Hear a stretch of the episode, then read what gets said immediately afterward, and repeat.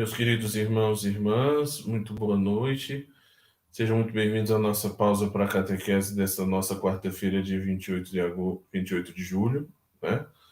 É uma alegria poder estarmos aqui e hoje nós precisamos, queremos dar continuidade ao tema que nós estávamos trabalhando, né? que é o sacramento da reconciliação. Vamos começar em oração. Em nome do Pai, do Filho e do Espírito Santo. Amém. Vinde, Espírito Santo, enchei os corações dos vossos fiéis e acendei neles o fogo do vosso amor. Enviai vosso Espírito e tudo será criado e renovareis a face da terra. Oremos. Ó Deus que instruíste os corações dos vossos fiéis com a luz do Espírito Santo, fazei que apreciemos retamente todas as coisas segundo o mesmo Espírito e gozemos sempre da sua consolação por Cristo, Senhor nosso. Amém. Glória ao Pai, ao Filho e ao Espírito Santo, como era no princípio, agora e sempre. Amém. Nossa Senhora, Mãe da Igreja, rogai por nós. São José, rogai por nós. São Gabriel e santos anjos da guarda, rogai por nós. Então vamos começar, né, hoje a nossa pausa para catequese. Quero dar boas-vindas a todos os que estão nos acompanhando.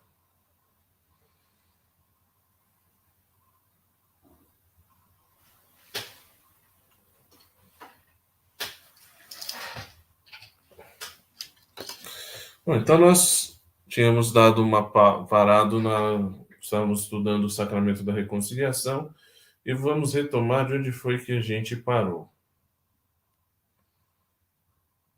Confessai os vossos pecados uns aos outros e orais uns pelos outros para seres curados.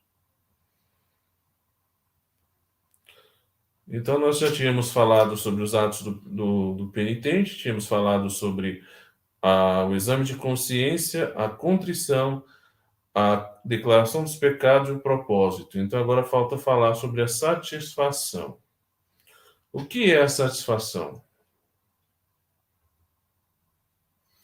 Satisfação, que também se chama penitência sacramental, é um dos atos do penitente com o qual a ele se dá uma certa reparação à justiça divina pelos pecados cometidos pondo em prática aquelas obras que o confessor lhe impõe. Na verdade, a penitência ela tem um duplo efeito. Ela repara a justiça, né?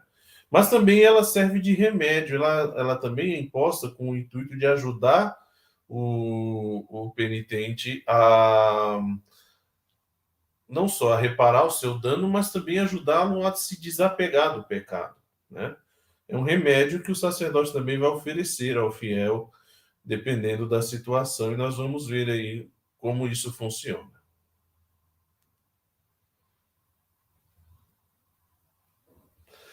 É obrigado o penitente a aceitar a penitência que o confessor lhe impõe?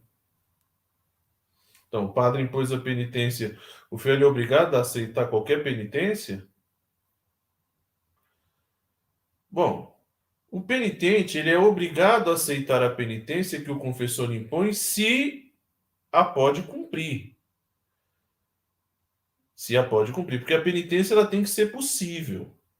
Então não adianta o padre pedir a, a um penitente uma coisa impossível, uma coisa ou muito difícil ou inviável, né? Então, nesse sentido, o, se há uma impossibilidade do penitente em cumprir a penitência imposta pelo confessor, o penitente ele deve dizer ao, ao seu confessor que não tem como cumprir e lhe pedir outra penitência. Então, por exemplo, vou citar um caso, né? Uma, um caso fictício. Se uma pessoa chega e diz bem assim, padre, olha, eu na eu vou pensar um caso aqui. Pronto, já pensei. Padre, é, eu trabalhava numa empresa e infelizmente eu dei um fraude na, na dei uma fraude no caixa. Eu desviei um valor lá, um valor considerável. E aí o padre dizia assim: bom, sua penitência é devolver esse dinheiro ao caixa da empresa. Mas aí o penitente diz, tem que dizer ao padre: padre, olha, infelizmente essa empresa fechou. O antigo dono faleceu, ela faliu, não tem mais nada. Porque senão, o, o, o, nesse caso, como já não é possível devolver a empresa, porque aí teria que reabrir de novo, aí vai dizer, padre, infelizmente não posso devolver. E aí o sacerdote pode fazer uma comutação da dizer, então vamos fazer o seguinte, ao invés de você devolver esse dinheiro à empresa, já que ela não existe mais, tá? Então você vai pegar essa, essa o valor correspondente e vai fazer uma doação a uma, uma instituição de caridade, por exemplo. Você vai reverter esse valor em cestas básicas. Mas pode acontecer, por exemplo, do, do, do, do sacerdote, do, do penitente dizer bem assim, padre, eu, eu infelizmente eu fiz essa. Eu dei esse desfalque, né? E aí o padre diz: bom, então você vai fazer a restituição desse valor. Padre, eu já não tenho mais esse valor não tenho mais e infelizmente é, eu estou numa situação complicada, estou desempregado. Ah, não, se vira, meu irmão. Você não pegou o dinheiro lá que não era seu, então te vira, arruma esse dinheiro. Não, se o penitente, se o confessor percebe, ele sabe que para a situação do penitente é impossível cumprir aquela penitência daquela maneira, então ele não vai poder exigir o impossível. O cara está desempregado, ele vai ter que arrumar uma quantia vultosa para poder restituir. Não, então aí o, o penitente, o, o, confessor, ele vai comutar, ele, ele vai propor uma outra penitência alternativa. Dizer, olha, então faz o seguinte, já que você não tem como conseguir o dinheiro, porque você está desempregado, então você vai fazer uma obra, uma coisa que você possa fazer por alguém que está precisando, algo que não envolva dinheiro, um favor, por exemplo. Você vai envolver sua mão de obra. Então, é, ah, lembrei, padre, a, a minha vizinha lá, a casa dela está precisando de uma capina. Então vá lá e se ofereça para capinar. Né? Faça isso como penitência. Né? Ah, é, o padre, eu tô com. Já sei, padre, meu vizinho, ele está internado no hospital, não é coronavírus e, e não tem ninguém para cuidar dele lá. Então vá lá, faça uma visita a ele. Então, algo que não envolva que seja possível de fazer. Então a penitência tem que ser possível. Ah, então hoje você vai, como penitência, você vai rezar. Eu quero que você faça uma vigília de adoração. Sim, padre, mas eu amanhã trabalho o dia inteiro, não tem como eu fazer vigília. Não, te vira. Penitência é essa, faça vigília. Não. Se no outro dia a pessoa tem que trabalhar, ela tem que estar inteira. Então, não é conveniente. Então, nesse caso, dizer, padre, infelizmente eu trabalho o dia inteiro, não tem como fazer uma vigília de adoração ou de oração como penitência. Então, a penitência tem que ser possível. Então, isso sempre tem que levar em conta. Então, se o padre impõe uma penitência que é impossível de cumprir, que você não consegue cumprir, então, nesse caso, você deve comunicar humildemente ao confessor e dizer: Padre, olha, infelizmente eu não posso cumprir essa penitência. Se não pode cumprir, o sacerdote pode propor uma outra penitência. Quando se deve cumprir a penitência? Se o confessor não marcou o tempo, a penitência deve cumprir-se quanto antes e deve fazer-se a diligência para cumpri-la em estado de graça. Então, deve fazer-se com cuidado para que ela seja cumprida com fiel ainda em estado de graça. É, geralmente, quando o sacerdote impõe a penitência, ele também tem que levar em conta isso. Ele não pode deixar uma penitência largada, assim, dada de qualquer maneira, não. Das duas, uma, ou você propõe uma penitência que possa ser cumprida logo, ou você estipula o tempo para que possa ser cumprida. Então, por exemplo, não adianta eu, como padre, dizer bem assim: ah, sua penitência vai ser na festa da Nossa Senhora Aparecida, lá no próximo mês de outubro, fazer isso. Não, já está muito longe, né? E até lá muita coisa pode acontecer. Então é importante que a penitência seja é, uma coisa possível e temporalmente também possível, temporalmente determinada. Então, por exemplo, o sacerdote pode dizer bem assim: vou, com penitência você vai oferecer a Deus. Quando eu percebo, por exemplo, o penitente está precisando de oração, uma pessoa que está com uma vida de oração bastante frágil, seu pecado é justamente não estar rezando. Eu digo assim: então hoje você vai oferecer com penitência sua, sua oração da noite. Então, antes de dormir, sua oração da noite você vai oferecer colocar mais uma oração a tal oração, aí pode se propor uma oração específica para ser rezada à noite junto com a oração da noite. Pronto, eu já determinei uma circunstância. Então a penitência deve ser cumprida hoje à noite. Hoje à noite. Entende? Se não, se o sacerdote não diz quando é que se deve cumprir, então que se cumpra o mais rápido possível. Ah, a sua penitência vai ser é, chegar em casa, lave a louça. Então você não vai esperar o fim da semana, já vai lá e lave a louça. Ah, a sua penitência é, é reparar o que você falou com o, lá na tua empresa. Você andou mentindo lá, falando mal de outras pessoas, você precisa reparar o dano causado. Então que faça isso o mais rápido possível. E aí entra a questão do possível. Padre, é, eu falei mal lá, mas eu sei que se eu contar a verdade, o problema vai ser muito maior. Né? Porque eu vou ter que expor outras situações de outras pessoas. Aí o padre pode dizer, então, vamos propor outra penitência. E afinal de contas, a penitência ela serve para reparar e não para aumentar o estrago, né? Mas que procure haver de uma, um modo ou de outro que haja uma reparação possível, né? Como se deve cumprir a penitência? Como a penitência deve ser cumprida? A penitência deve cumprir-se na sua integridade com devoção. Tá? Então, a primeira coisa, não fazer por, com integridade. Então, significa que tudo que foi pedido deve ser feito na sua completude. Ah, o padre me pediu para rezar uma dezena do texto, mas sabe, padre, eu vou rezar só cinco Ave Maria, o resto depois eu fico devendo. Não. Integridade. Então, foi pedido uma dezena do texto, reza a dezena do texto. Foi pedido para você reverter um certo valor em doação, por exemplo, então que seja aquele valor. Ah, se foi pedido para que você faça uma obra, um serviço, uma doação. Ah, um, por exemplo, o padre recomenda a um adolescente rebelde que arrume o quarto. Olha, você vai então com penitência, e vai arrumar seu quarto, você nunca arruma. Aí ele vai lá e só dobra coberta ainda com má vontade. Então, a penitência tem que ser cumprida na sua completude, na sua integridade. Segundo, com devoção, ou seja, como é um remédio para minha alma e é um modo de reparar o mal causado, tem que ser feito com cuidado, com diligência, com carinho, com atenção, né? e não com preguiça e maledicência, porque é um bem. Né? Se, eu, se eu murmuro, eu já estou meio que anulando o efeito medicinal da penitência. Ela não vai ter utilidade para mim. Fazer por fazer não resolve. Tá? Ela tem que ser encarada como que ela é. É um modo de reparar a justiça divina que foi ferida pelo meu pecado e é um modo também de me curar. Ela me traz um benefício. Tá? Por que, padre, numa confissão se deve se impõe uma penitência? Por que, que quando eu vou me confessar o padre tem que impor uma penitência?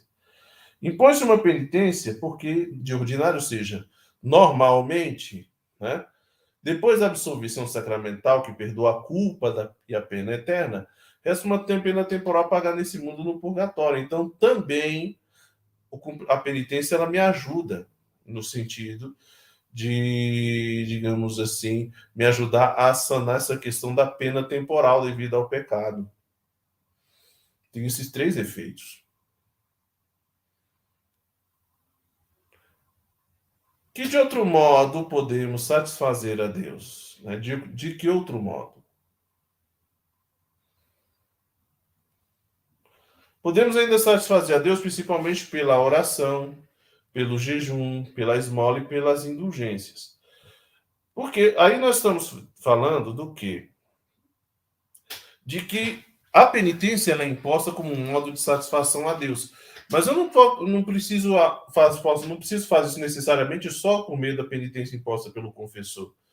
Se o cristão ele tem, confi, ele tem consciência da sua situação de pecado, se ele tem consciência das suas injustiças, se ele tem consciência de que pode melhorar, se ele tem consciência de que certas atitudes dele têm causado um mal, ele não necessariamente precisa esperar que o, o padre lhe impõe uma penitência. Ele pode se por, por algumas práticas que possam servir como reparação. E, curiosamente, a gente pode não só reparar pelos pecados nossos, mas também pelos pecados do outro pelos pecados do próximo. Giza tem uma perguntinha. Padre, sempre tenho uma dúvida no cumprimento da penitência, quando a mesma é a oração. Tenho que fazer o oferecimento, ou seja, dizer, Senhor, rezo como penitência ao meu pecado confessado? Não precisa formular, não é? Basta que esteja na sua intenção fazê-lo. Tá? É importante que esteja na sua intenção e que se cumpra o que o sacerdote falou. Agora, se quiser formular, né, para de repente você faz uma formulação oral na hora da sua oração, ofereço essa oração com parte, cumprimento de penitência e reparação do pecado que eu cometi. Ótimo. Agora, se eu também não disser a fórmula, mas estiver com isso na minha intenção, já está valendo.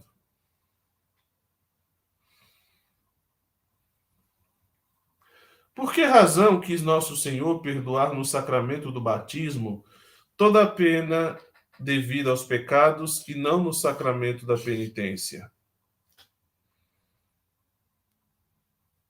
Por que, que essa pergunta é interessante?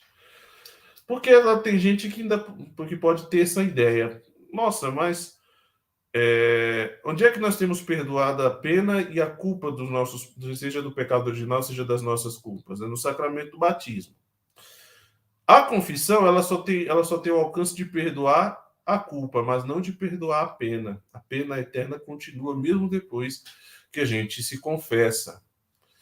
E a resposta está aí. Nosso Senhor quis perdoar no sacramento do batismo toda a pena devida aos pecados. Então, quando eu sou batizado, eu saio das águas do batismo zerado, sem pena e sem, sem a pena e sem a culpa. Eu nasci de novo. Mas quando eu me confesso, já depois do batismo, eu tenho perdoado apenas a culpa do pecado, mas as penas eternas permanecem. E a razão é por quê? Né? Porque os pecados depois do batismo são muito mais graves. No sentido de que, por que, que são mais graves? Porque se crê que antes do batismo eu pecava por uma situação de ignorância, era, eu ainda não tinha a graça. Se crê e se espera que aquele, por exemplo, que é adulto e se batiza, não se batize assim por acaso, e por isso é que tem que fazer catequese, tem que fazer uma preparação, uma boa preparação para o sacramento, por quê? Porque se trata de abraçar uma vida cristã na sua totalidade. Então, se crê que aquele que é batizado adulto recebeu da igreja uma formação, então ele saiba né, o que é o certo, o que é o errado, segundo a vontade de Deus, e como deve ser o seu comportamento. Algo que não se espera de alguém que não seja batizado. Né? A gente crê que não é batizado, pode ser que tenha, pode ser que tenha, mas geralmente a gente leva em conta que quem não é batizado é porque não recebeu a fé cristã, não recebeu o ensinamento, pelo menos não como a igreja transmite. E é por isso que é mais grave, porque agora eu sei o que eu posso fazer e o que eu não posso. Porque para receber o batismo eu fui instruído, eu fiz a catequese, eu recebi a formação da, da igreja. Por isso agora é mais grave. Né? Antes não, antes eu caminhava pelos caminhos da ignorância. Né? Antes eu não tinha graça, agora eu conto com a graça. Tá? Visto serem cometidos com maior conhecimento e ingratidão aos benefícios de Deus, porque agora eu tenho da parte de Deus tudo aquilo que eu preciso para me salvar. Agora eu tenho a graça santificante, eu tenho aberto a porta aos outros sacramentos, eu tenho minha questão da pertença à igreja, agora eu sou membro da igreja, então, digamos assim, agora eu recebi muito e, portanto, qualquer pecado mais grave vai ser sempre um ato de traição, né? E também por aqui a, a obrigação de satisfazer por ele sirva de freio para não se recair no pecado. Então, ou seja, não se perdoa a pena justamente para que não seja assim, digamos assim. Qual que é a ideia? Se eu, se, por exemplo, se na confissão eu tenho perdoado a pena e a culpa, então eu não tenho necessidade de fazer satisfação. Eu não tenho necessidade de fazer, é, de, de, de, de lucrar indulgências. Então eu perco a oportunidade de fazer bons atos, atos meritórios. Então, tudo isso tem uma finalidade pedagógica. Deus não quer simplesmente me dar tudo na mão de uma vez, porque eu preciso aprender também a lutar por algumas outras coisas. Então, eu não recebo o perdão da pena temporal na confissão para que eu também tenha a oportunidade de, nessa vida, buscar né, meios para poder repará-la, praticando bons atos, fazendo o bem, fazendo mortificação, fazendo penitência, porque se eu recebesse tudo de uma vez, seria muito fácil tivesse tudo na, na mão. Né? E às vezes a gente precisa um pouco aprender e se educar no empenho, é, em um empenho é, ascético, né? de procurar crescer, de procurar superar as próprias fraquezas, de vencer os, as próprias misérias. Né? E podemos nós, com nossas forças, dar satisfação a Deus? É possível fazer isso só pelas nossas forças? Não. Com nossas forças não podemos dar satisfação a Deus. Mas nós o podemos unindo-nos a Jesus Cristo, que com os merecimentos da sua paixão e morte dá valor às nossas ações. Então, satisfazer a, os, a, o dano causado pelo nosso pecado não está no nosso alcance somente. Então, não, por quê? Porque a, a, a ofensa de lesa majestade que é cometida, que todo pecado nosso, por mais que não seja um pecado, digamos assim, que tenha Deus como objeto direto, como uma blasfêmia, por exemplo, é sempre um ato de rebeldia, é sempre um ato de ruptura com Deus. Então, é um pecado em que eu deslegitimo a autoridade de Deus e digo, é como se eu dissesse a Deus que ele não, não manda em mim, não, não tem autoridade nenhuma sobre mim, porque quem faz as opções sou eu. E então eu preciso, né, para reparar o tamanho do pecado, sozinho eu não consigo. Então eu preciso unir-me a Cristo. Porque foi Jesus Cristo, na oferta de sua paixão e morte, que conseguiu essa reparação. Ele é o sumo e eterno sacerdote que ofereceu a Deus o único sacrifício capaz de verdadeiramente apagar os pecados. Portanto, essa reparação eu não faço sozinho. Eu preciso me unir a Cristo. Eu preciso recorrer a esse meio que Jesus Cristo nos oferece, que é a participação da sua paixão e morte por meio dos sacramentos. Né? E, nesse sentido, é uma cooperação a proposta é uma cooperação com Deus. É sempre bastante a penitência dada pelo confessor para pagar a pena que ainda resta devido aos pecados? Não, a penitência que dá o confessor, de ordinário, não é bastante para pagar a pena devida aos pecados. É... Então, geralmente, a gente só consegue satisfazer uma parte. O estrago do pecado, às vezes, é tão grande, não tem como você conseguir é, absolutamente reparar só com, com, com uma penitência imposta. Né? Por mais que você tente, é, por mais que haja um esforço, ah, é o que se diz, né? Geralmente, com uma falha grave, você perde a você fere a confiança. Então, geralmente, a, aquela pessoa cuja confiança foi ferida, ela vai demorar a voltar a confiar, as decepções. Isso em relação às pessoas e a Deus também. O pecado ele é muito grave. Então, assim, tudo que fazemos de ordinário normalmente não faz, não consegue fazer uma reparação adequada. É por isso que, como diz aí a resposta do catecismo, a gente deveria, juntamente com as penitências, para satisfazer, no caso, a justiça divina, acrescentar outras é, outras separações nossas. Algo que eu possa fazer além da penitência que o padre me impôs para reparar a justiça divina ofendida. Essa consciência da necessidade da reparação só tem aquele que conhece a grandeza do amor de Deus e a malícia do pecado. Quem conhece a grandeza do amor de Deus e a malícia do pecado logo percebe que o pecado não é um mero tabu, o pecado não é simplesmente um, uma falha, um escorregão, mas que o pecado é uma grave ofensa. É, o pecado, como eu disse, é um ato de ruptura. O pecado é um ato de rebeldia. É um ato de rebeldia.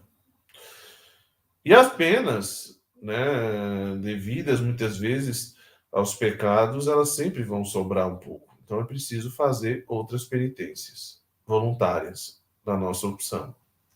A Giza faz uma pergunta. Padre, nas Sagradas Escrituras se afirma que o pecado que não é perdoado é o cometido ao Espírito Santo. Isso muito me preocupa. Como se deve agir para não cometê-lo? Então, o pecado contra o Espírito Santo é o pecado da incredulidade. Então, é o pecado da recusa da voluntária à fé. Ou seja, o Espírito Santo ele realiza as maravilhas, mas eu não creio.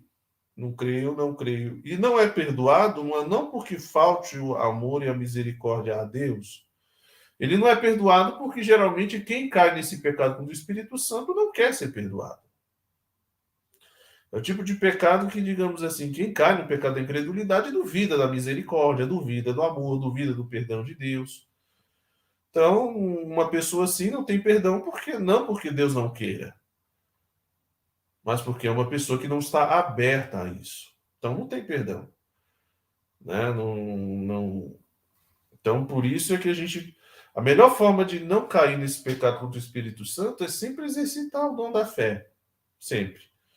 Sempre exercitar o dom da fé, cultivando uma visão sobrenatural das coisas por meio da oração, da meditação, da contemplação.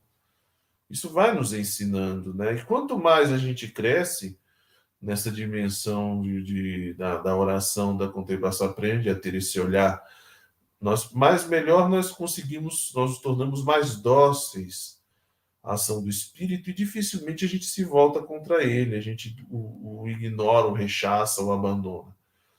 Então, a melhor forma de evitar cometer esse pecado é sempre exercitar o dom da fé. Que o pecado contra o Espírito Santo é, sobretudo, um pecado contra a fé. Existem, além disso, também outras obras satisfatórias? Existem. Então, além da penitência imposta e aceita por amor, né? aceita na obediência, existem também as enfermidades que a gente é chamado a sofrer muitas vezes com paciência as aflições também suportadas com paciência, as dificuldades da vida suportadas com resignação, o espírito de penitência, são tantos outros meios de satisfazer a divina justiça. Então, além da penitência imposta pelo confessor e boas obras, existem essas experiências também. Então, a enfermidade sofrida com paciência unida ao mistério da cruz do Senhor, aflição, as aflições e dificuldades da vida também suportadas com resignação, tudo isso são obras satisfatórias, né? E que de modo, de um modo ou de outro acabam ajudando a satisfazer a ira divina e a sua justiça ferida pelos nossos pecados. E no caso, nós estamos também obrigados a dar satisfação ao próximo quando cometemos algum pecado? Estamos obrigados, primeiro, a reparar os prejuízos que lhe tivermos dado na honra, no corpo ou nos bens. Então, nos pecados cometidos em relação a Deus, você tem satisfações a dar a Deus pelos seus pecados cometidos. Reparar a justiça divina ferida, né? E procurar também que isso ajude você a se livrar das penas temporais dos pecados cometidos. Agora, quando o pecado fere o próximo, também fica uma satisfação a dar em relação ao próximo. A reparação também atinge o próximo. Nessas três situações. Então, primeiro, reparar os prejuízos que lhe tivermos dado na honra, no corpo ou nos bens. Então, por exemplo, se a minha se a minha fofoca destruiu a vida de alguém, eu tenho que ir lá e desfazer o que eu falei. Como eu disse, pode acontecer que de repente um ato desse possa causar mais problemas do que deveria, mas em todo caso, de um modo ou de outro, eu preciso procurar reparar o mal causado. Seja na, seja na honra, seja no corpo. Então, por exemplo, se eu machuquei alguém, feri alguém, eu tenho a obrigação de ajudar essa pessoa de algum modo na sua cura. É pagando o tratamento médico, né? é pagando os remédios, é talvez me colocando à disposição para ajudar essa pessoa. Né? Não é fácil, mas é preciso nos bens. Então, o que eu, por exemplo, me apossei que não seja meu e que faz falta ao outro, é um prejuízo, mesmo que não seja uma coisa tão grande, precisa ser devolvida, precisa ser restituída, ou pelo menos algo num valor equivalente, ou que seja um equivalente na sua utilidade. Entendeu? Na medida do que for possível, tá? Então, por exemplo, se eu roubei a alguma coisa do próximo, né? Digamos assim, um celular. Se eu não tenho, eu que eu devolvo o mesmo aparelho. Se eu não tiver como devolver o mesmo aparelho, que seja um aparelho no mesmo valor, que se não for no mesmo valor, que seja pelo menos útil da mesma maneira. Se eu roubei um celular de alguém e devolvo um outro celular mais quebrado, não estou satisfazendo, não estou não tô cumprindo a minha parte, né? Ah, mas eu só tenho esse aqui, padre. É um, um celularzinho velho, antigo, né? Nesse aqui, ó. Esse aqui, por exemplo, esse chinesinho aqui, ó. Bom, uma coisa, você vai falar com a pessoa, dizer, olha, infelizmente eu roubei o seu celular, não tenho como devolver, o que eu tenho é esse aqui. Se a pessoa aceitar, Beleza. Se ela não aceitar, bom. Se não é possível, pode-se ver uma outra maneira de fazer o ressarcimento. Mas há a necessidade de compensar o mal causado. Dois, a nos reconciliar com ele se o ofendemos. Então, se a gente ofendeu alguém, maltratou, feriu, é importante que a gente tenha pelo menos a disposição em nos reconciliar e lá pedir perdão. Às vezes nem sempre é fácil, nem é uma coisa que se faz de uma vez. Mas pelo menos para que o meu para que o meu confessor posso para que o meu confessor possa me dar a, a penitência, a, a absolvição, tem que haver pelo menos no meu coração esse propósito. Ele vai dizer: olha, você tem que se reconciliar. Padre, mas se eu for lá falar com o fulano, ele vai me bater. Então, faça o seguinte: pelo menos se mostre disposto. Se ele se aproximar, se ele der uma porta, se ele der uma chance, você vai lá, fala com ele, faça alguma coisa, mesmo que ele não saiba, mas faça um bem, uma benfeitoria a ele, um favor a ele. Ajude-o, né? Talvez aí o caminho da reconciliação possa, não possa não ser um caminho relativamente curto, como se deveria, mas pelo menos os passos vão sendo dados se há uma abertura do coração. E a terceira coisa é reparar os escândalos que tivermos dado. Então, se a gente dá um mau exemplo que escandaliza o outro, né, é importante que eu, de algum modo, procure reparar, seja me pedindo perdão, seja me desculpando, seja procurando, talvez, esclarecer as coisas, explicando por que, que eu fiz tal coisa, né? mesmo que talvez não tenha feito direito, mas aí eu vou lá, mostro humildade, reconheço minha falha, isso ajuda a pessoa a compreender, né? Então, o escândalo, ele sempre é muito grave. Aí nós temos já aqui algumas perguntas. Kelly Santos, boa noite, padre. No caso de pirataria, deve-se comprar o produto original para reparar a pirataria? Não, não necessariamente, né? O, o, grande problema da pirataria é justamente a questão de que é, é um caminho mais fácil, né? Você compra algo que depois, é, digamos assim, não, não tem imposto, né? Por exemplo, sobre o material, sobre o produto pirata não recai imposto. E se eu deixo de recolher o imposto de um modo ou de outro, eu prejudico a totalidade do povo, né? A totalidade dos meus da nação, mesmo que seja um valor irrisório. É uma questão de obrigação que eu tenho com, com, com minha pátria. Tem gente que diz imposto é roubo. Bom, o imposto não é roubo. O problema do imposto é que aquilo que, que é recolhido como imposto deveria ser empregado de forma justa, igualitária e de forma eficiente. O grande problema é que, por exemplo, no Brasil a carga tributária é pesada, mas nós não temos o mesmo retorno. Então, por exemplo, você paga bastante, mas, por exemplo, você não tem educação de qualidade, você não tem saúde de qualidade, você não tem boa segurança, você não tem qualidade de vida. Então, existe um, uma desproporção entre o que é recolhido e, o, e a benfeitoria que deveria vir daí. Aí é roubo. Realmente, se receber, é, pagar é, você pagar o imposto e não ter um retorno da parte do Estado é roubo da parte do Estado. Agora, eu, como cidadão, tenho a obrigação de devolver. É uma obrigação de todo cidadão pagar o seu imposto. Mesmo que seja, infelizmente, um valor complicado, mas é aquela coisa: se eu nego, ou só nego, como diz a expressão mais correta, há um prejuízo coletivo de alguma maneira. Né? Então, se eu comprei um produto pirata, a melhor coisa é das duas, uma, fazer o propósito de não comprar mais. E, bem, você não é obrigado a se desfazer do que você comprou. Comprou, está utilizando, está servindo, usa. É seu, beleza. Vai fazer o propósito de não comprar mais. Não, não vou mais comprar nada pirata porque é um prejuízo para a nação, eu estou prejudicando a é uma é, também geralmente a pirataria é uma cooperação com o mal, porque geralmente ela está sempre ligada a questões de contrabando, de tráfico de drogas e armas, ela financia uma série de outras coisas ruins. Então se deveria evitar, tá? Aí tem aqui mais uma pergunta da Giza.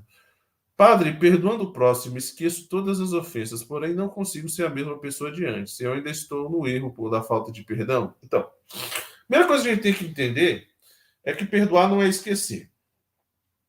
Realmente a gente não, não esquece quando uma, um pecado, uma falta, né? Tem aquele velho ditado que diz que quem bate, como é que é? Quem apanha esquece, quem bate esquece, mas quem apanha nunca, como é que é? Quem bate nunca, quem bate nunca lembra, quem apanha nunca esquece. O mal causado à minha pessoa, uma injustiça, dificilmente eu vou conseguir apagar da memória, ela fica. A experiência do perdão é uma experiência de você conseguir sobrepor o amor por cima dessa falta, ou seja, eu sou capaz de amar essa pessoa para além do que ela fez. Né? Então, assim, o problema é que ah, há certos erros, há certos pecados, certas ofensas, certas injúrias, que elas destroem algumas coisas muito importantes da nossa relação. Então, por exemplo, a confiança, é a abertura, é a empatia, a intimidade, tudo isso geralmente se prejudica. Se uma pessoa ela me, ela me ofende, ela me agride, ela me ameaça, é difícil eu confiar em alguém assim. Então, geralmente, quando uma pessoa me ofende ou peca contra a minha pessoa, a gente é chamado a ter essa atitude indulgente, né? ou seja, de pedir a Deus a graça de amar para além do que a pessoa fez, né? de transcender o pecado cometido, a falta causada, a injustiça sofrida, e ser capaz de um amor maior do que isso, um amor capaz de acolher. Só que às vezes isso vai ser um processo. Então a gente vai precisar pedir muito a Deus em oração, ter bastante paciência consigo com o próximo. E geralmente, quando alguém me procura para falar de alguma situação dessa, padre, olha, eu pequei porque eu ofendi alguém e a fulana não está falando comigo, eu digo, olha, você agora tem uma missão árdua que é de recuperar a confiança dela.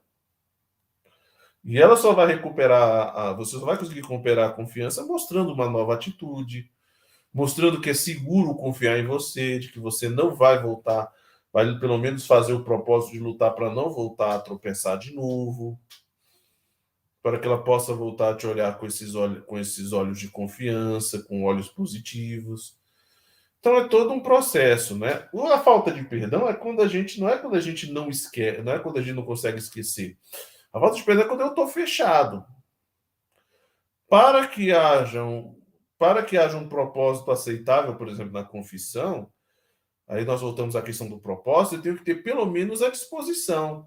Né? Mesmo que eu, por exemplo, ah, eu não vou conseguir, padre, falar com o fulano amanhã já logo e lá pedir perdão para ele, não, porque está é, tá muito recente, eu ainda tenho medo, tenho receio, não sei se a pessoa vai me acolher bem, ou às vezes sou eu que, que fui ofendido e eu não sei se eu consigo já dar um abraço nessa pessoa, não sei se eu já consigo recebê-la bem se aqui ela vier, porque eu estou muito ferido. Então, às vezes, a gente vai, vai ver que precisa deixar primeiro algumas coisas irem cicatrizando. E o tempo é o melhor remédio. Agora, para que eu haja, para, para que a, a penitência, a confissão, a absolvição e a própria reparação, satisfação seja efetiva, tem que haver pelo menos no meu coração uma disposição de dizer, não, eu quero, eu quero muito me reconciliar com fulano, vou fazer o possível, já vou rezar nessa intenção, vou pedir a Deus que já vá me proporcionando essa, essa mansidão de coração, essa disposição, essa abertura. Se Deus quiser, Padre, vai chegar o dia que eu vou chegar para fulano e vou dar um abraço nela, e vou perdoar, e vou dizer que eu a amo, vou dizer que não importa o que foi aconteceu, mas eu sei que até lá ainda tem muita coisa que precisa passar por um processo de purificação, de cura dentro de mim. Mas pelo menos é aquela coisa de eu, de eu fazer o propósito de dizer assim, padre, e se ela me procurar? Bom, se ela me procurar, eu vou receber. Vou tratar bem. Pode não ser, pode, não, pode, pode ser que eu não consiga mais ter com ela aquela mesma afinidade que eu tinha antes de acontecer. Mas pelo menos eu vou procurar tratá-la bem. Se ela precisar de mim, eu vou ajudá-la no que for possível. Pelo menos isso é o mínimo que se espera, né? Uma disposição, uma abertura. Silvano Oliveira. Padre, é verdade que quando vemos uma enfermidade é por decorrência dos nossos pecados? Bom, na verdade, Silvana, a enfermidade ela é consequência do pecado original. Né? Então, o pecado original, infelizmente, ele fez com que perdêssemos os dons preternaturais. Nós perdemos a imortalidade, nós perdemos a, a, a impassibilidade, seja a capacidade de não sofrer. perdemos a integridade e desde então passamos a sofrer com a concupiscência. Então entrou no mundo por conta do pecado original.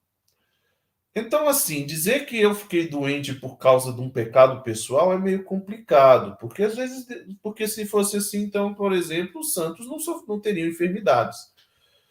E se você tiver um dia curiosidade, até recomendo aqui uma leiturinha, está até aqui atrás, ó, tem esse livro chama Legenda Áurea, que são a vida dos santos, e haja santo, né? Bastante santo, de Jacobo Levaraz, é uma obra medieval, Medieval não, acho que é de mil. Eu não lembro de que ano é, mas depois eu posso é, ver de que ano exatamente é, é essa obra de Frei Jacopo de Varazzi.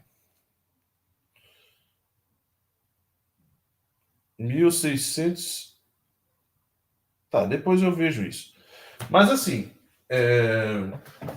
Se você for olhar a vida dos santos, você vai ver que muitos santos foram pessoas de uma saúde fragilíssima e que sofriam muito com limitações de saúde.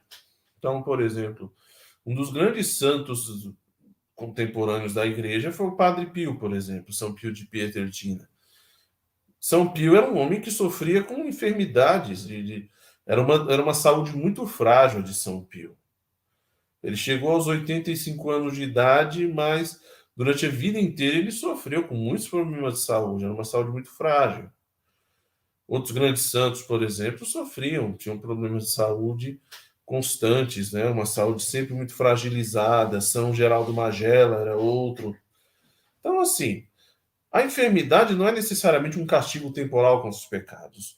E muitas vezes Deus vai permitir a, a enfermidade na minha vida não só como um modo, talvez, de, de, de, de me fazer reparar algum mal cometido, mas às vezes a própria enfermidade vai surgir como um meio de eu aprender algumas coisas. Às vezes Deus vai permitir uma enfermidade para que eu reveja as prioridades da minha vida, vai ser uma oportunidade de reparar, de oferecer meu sofrimento pelos outros, de participar do mistério da paixão do Senhor, de crescer como pessoa. Tem pessoas que depois de uma experiência de uma longa enfermidade, aprendem, crescem e descobrem sobre si coisas maravilhosas. Redescobre o sentido da própria existência, da própria vida, necessidade do bem, da urgência da conversão. Então, assim, não é um castigo. Ah, estou passando isso porque eu fiz isso na minha vida, Deus está me castigando. Não. A ideia não é essa. Pode ser que Deus permita para me corrigir, para me ensinar, para que eu descubra algumas coisas, mas não necessariamente como um castigo. Vamos seguindo? Qual é a penitência mais meritória? A que é dada pelo confessor ou aquela que nós escolhemos por nós mesmos, aquela que é da nossa escolha? Qual é a mais meritória?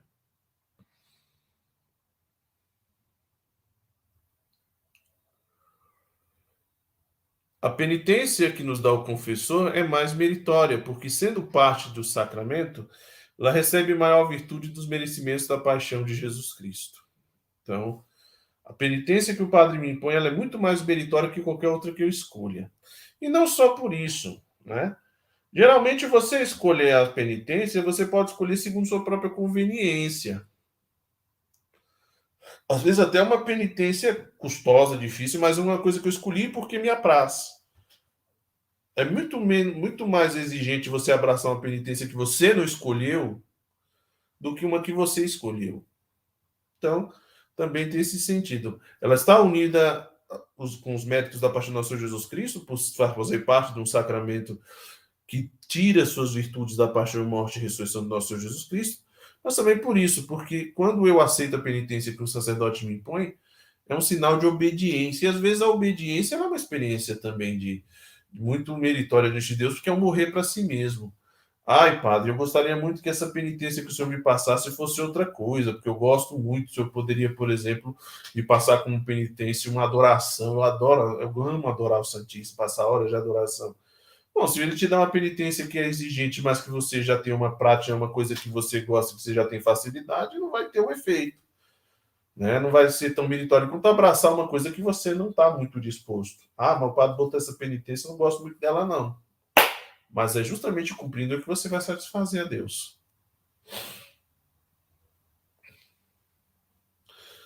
Vão logo para os céus que morrem depois de ter recebido a absolvição, mas antes de terem satisfeito plenamente a justiça de Deus? Então, a pessoa se confessou e acabou morrendo. Vai para o céu? Então, vamos lá, vamos ver a resposta como ela está no catecismo.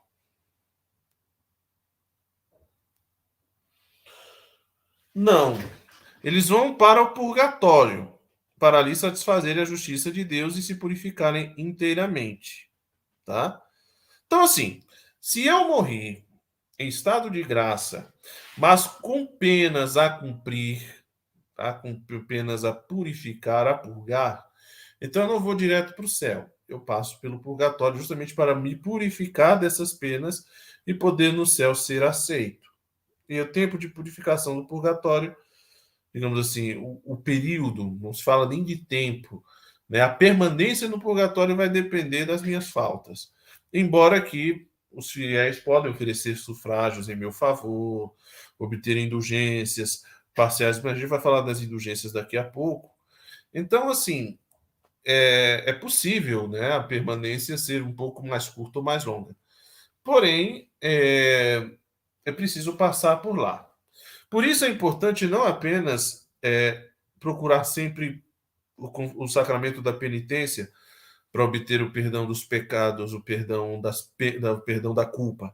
É importante também algum católico ter uma prática, por exemplo, de indulgências para conseguir também a satisfação das penas, tá? das penas eternas. Isso é muito importante também. Tá bom? Além da penitência, o que deve fazer o penitente depois da confissão? O que deve fazer o penitente depois de se confessar? O penitente, depois da confissão, além de cumprir a penitência, se danificou injustamente o próximo, nos bens ou na honra, ou se lhe deu escândalo, deve também, o mais breve e na medida do, e na medida do que for possível, restituir-lhe os bens, reparar-lhe a honra e remediar o escândalo. Lembrando que essa questão de dessa satisfação ao próximo, ou seja, muitas vezes ela pode até nem entrar na penitência do padre. Às vezes o padre pode não dizer que você tem que devolver o que você pegou, que você tem que ir lá desfazer o que você falou, que você tem que ir lá e procurar restituir, o, reparar o mal causado. Mesmo que o padre não diga que você deve fazer, você deve fazer. Você deve fazer. É uma questão de justiça e reparar a justiça divina e a justiça também nossa, a justiça do homem, a justiça humana. Então, assim, ah, mas o padre na penitência não falou que eu tinha que desfazer isso que eu falei. Pois é, mas você tem que desfazer, mesmo que o padre não tenha dito. Ah, mas é porque o padre na penitência me passou uma oração para rezar. Bom, é bom rezar, por isso ele passou essa penitência. Talvez você está precisando rezar, e talvez seja justamente rezar que vai te ajudar na oração a se fortalecer ou mesmo superar alguma limitação que você tem em relação a esse cumprimento dessa, dessa restituição. Então, às vezes, para você ir lá pedir desculpas, para você ir lá devolver, você precisa devolver, você vai precisar primeiro rezar pedindo a Deus forças para fazê-lo, porque às vezes a tentação de não fazer pode ser grande, a tentação, o medo, o receio, né? Então, mas mesmo que o padre não me peça, digamos que eu tenho lá, eu peguei uma coisa. Eu dei um prejuízo na casa do fulano lá. Eu entrei lá, digamos assim, um dia, estava meio com raiva da, da minha comadre, aí de maldade eu fui lá, peguei as roupas dela no varal e joguei tudo no chão. Deixei lá a roupa toda dela, toda, que estava secando, toda suja no chão. Ah, mas aí eu confessei e o padre me disse que minha penitência era rezar o terço. Beleza, mesmo que o padre dito mandar rezar o terço, pelo justiça, você tem que ir lá na casa da sua fulana, da fulana lá, da sua comadre, pegar a roupa que você sujou e lavar para ela. Vai lá, pega, lava. Comadre, eu vim aqui para lavar a sua roupa que eu joguei no chão. Aí a comadre diz assim: não, não precisa não, compadre, eu já, eu já lavei. Eu já lavei. Então, o que, que eu poderia fazer para lhe ajudar para reparar esse mal que eu fiz? Às vezes eu posso, ao invés de lavar a roupa, fazer outra coisa por ela, um favor, uma ajuda, um apoio, um, um socorro ali para qualquer momento. Tá bom? Aí tem uma pergunta aqui da Celina. Padre, quando alguém comete e confessa um pecado, ela também tem que confessar o pecado da pessoa envolvida? Bom, aí a pessoa tem que fazer um discernimento, tá? Por quê? Porque, às vezes, a, a, o fato de você confessar a uma pessoa um, uma, um pecado que você cometeu contra ela pode criar uma situação muito mais complicada,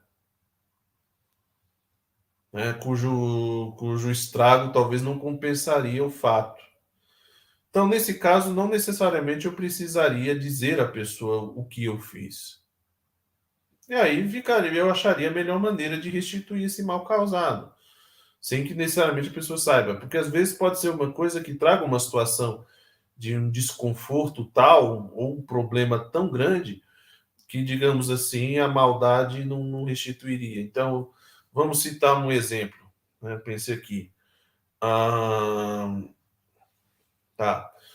Eu levantei uns boatos sobre a vida de uma pessoa de uma, de uma, de uma pessoa comprometida, uma mulher casada, por exemplo. É, de repente, pode acontecer de que o fato de eu desfazer o que eu falei cause um estrago muito maior do que não dizer. Né? Então, por exemplo, pode ser que o boato tenha abalado o casamento dela. Mas ah, eu sei também que se eu falar, pode piorar mais ainda, porque aí ela vai. Pode até salvar o casamento dela, mas vai prejudicar uma outra pessoa que está envolvida nessa história. Eu botei uma outra pessoa nessa história que, se eu disser a verdade, vai sair muito pior, vai piorar. Então, nesse caso, é melhor deixar calado e vou procurar reparar de uma outra maneira. Tá? Então, assim, por exemplo, citar um caso, a pessoa chega e diz bem assim, padre, é, eu cometi um adultério, eu traí minha esposa. Né? Estou casado há não sei quantos anos. Aí eu pergunto, a sua esposa sabe o que aconteceu? Ela descobriu que você fez isso? Não, não descobriu. Eu não vou poder dizer a ela, então você vai lá agora e conta para ela o que você fez. Não, porque se eu disser isso, vai acabar com o casamento de vez. Né? Eu digo sempre à pessoa: olha, você vai ter que se preparar para assumir responsabilidade, porque pode ser que um dia ela te cobre. Ela vai descobrir e vai te perguntar, e você vai ter que, você não vai poder mentir. Mas agora, se você for lá, se me disser assim, vai lá, conta pro fulano lá que você traiu ela, você vai acabar com o casamento dela. Você vai destruir aquela família. Então, às vezes, é melhor você dizer: olha, padre, eu tenho que contar para minha esposa que eu traí ela? Não, você não precisa contar. Porém, tem que levar em conta uma coisa: é melhor que ela saiba por você do que saber pelos outros. Mas aí eu não estou impondo que você vá lá e diga, você vai avaliar. E aí, geralmente, a pessoa, às vezes, ela cai na consciência assim, cara, eu tenho que dizer. Mas não está dizendo porque o padre mandou. Ela está dizendo porque ela percebeu que feriu a confiança, a esposa está desconfiada, que talvez é, seria muito melhor ele dizer do que de repente ela descobrir. Então aí vai ser uma coisa dele de ir lá e dizer. Entende? Por isso é que a confissão, ela não é uma coisa tão simples, e por isso é que todo padre que se dispõe a atender confissões tem que se preparar bem, porque você sempre vai lidar com situações onde você vai ter casos de consciência. Será que é conveniente, nesse caso, é, fazer uma, uma admissão pública? Porque às vezes pode ser que o que você vai dizer que você fez pode ferir a boa fama de uma terceira pessoa. Uma pessoa que não tem nada a ver na história, mas que infelizmente entrou de, de gaiato nessa história aí. E se eu for lá e admitir que eu fiz isso para o fulano, eu vou acabar comprometendo uma outra pessoa que não tem nada a ver com a história. Então, nesse caso, é melhor, não, deixe. Se me for cobrado, se alguém vier e disser, olha, descobri que você andou fazendo isso, é verdade? Aí você já não vai mentir. Não é para mentir. Você vai dizer que é verdade. Agora, se você se convém dizer naquela hora, às vezes é melhor deixar quieto. Ai, padre, é... um dos nossos. Confessar para o senhor aqui que eu, é... eu tenho um filho fora do casamento. É, eu tenho um filho fora do casamento. Tá, é... e quem e, ah, e, e eu, e eu tenho um, e esse filho fora do casamento é com um homem que ele é com uma mulher. É, eu sou um homem, né, que sou casado e tive um caso com uma outra mulher e ela está grávida, o marido não sabe, ele pensa que o filho é dele. Mas se eu for lá e contar para minha esposa, minha esposa pode jogar toda a sujeira e aí eu vou destruir um outro casamento. Mas, padre, vai, vai manter isso aí sobre, sobre uma mentira? Não é melhor ir lá e contar? Então, às vezes é melhor achar, esperar, ver como as coisas vão andar, para chegar no momento melhor para dizer. Porque se você vai lá agora, simplesmente dizer assim: ó, deixa eu te contar uma coisa, esse filho aí que sua mulher está esperando não é, não, é, não, é dela, não é seu, não, é meu. Tá? E aí eu já destruo o meu casamento, destruo o casamento da outra, já vou condenar umas crianças a fazer terapia. Então, assim, às vezes eu vou ter que pesar as consequências dessa resposta. Então a melhor coisa é deixar um pouco o tempo andar. Vamos ver como vai ser. Uma hora a verdade vai vir à tona, não tem jeito. Uma hora a verdade aparece. Existe, toda mentira tem perna curta. Mas às vezes é melhor você esperar um momento mais oportuno, uma situação mais, mais propícia até que para que uh, o assunto seja abordado. Porque se você chegar lá, às vezes, a ferro e fogo e com a força na mão, você vai destruir com tudo e vai destruir a vida de outras pessoas, por exemplo.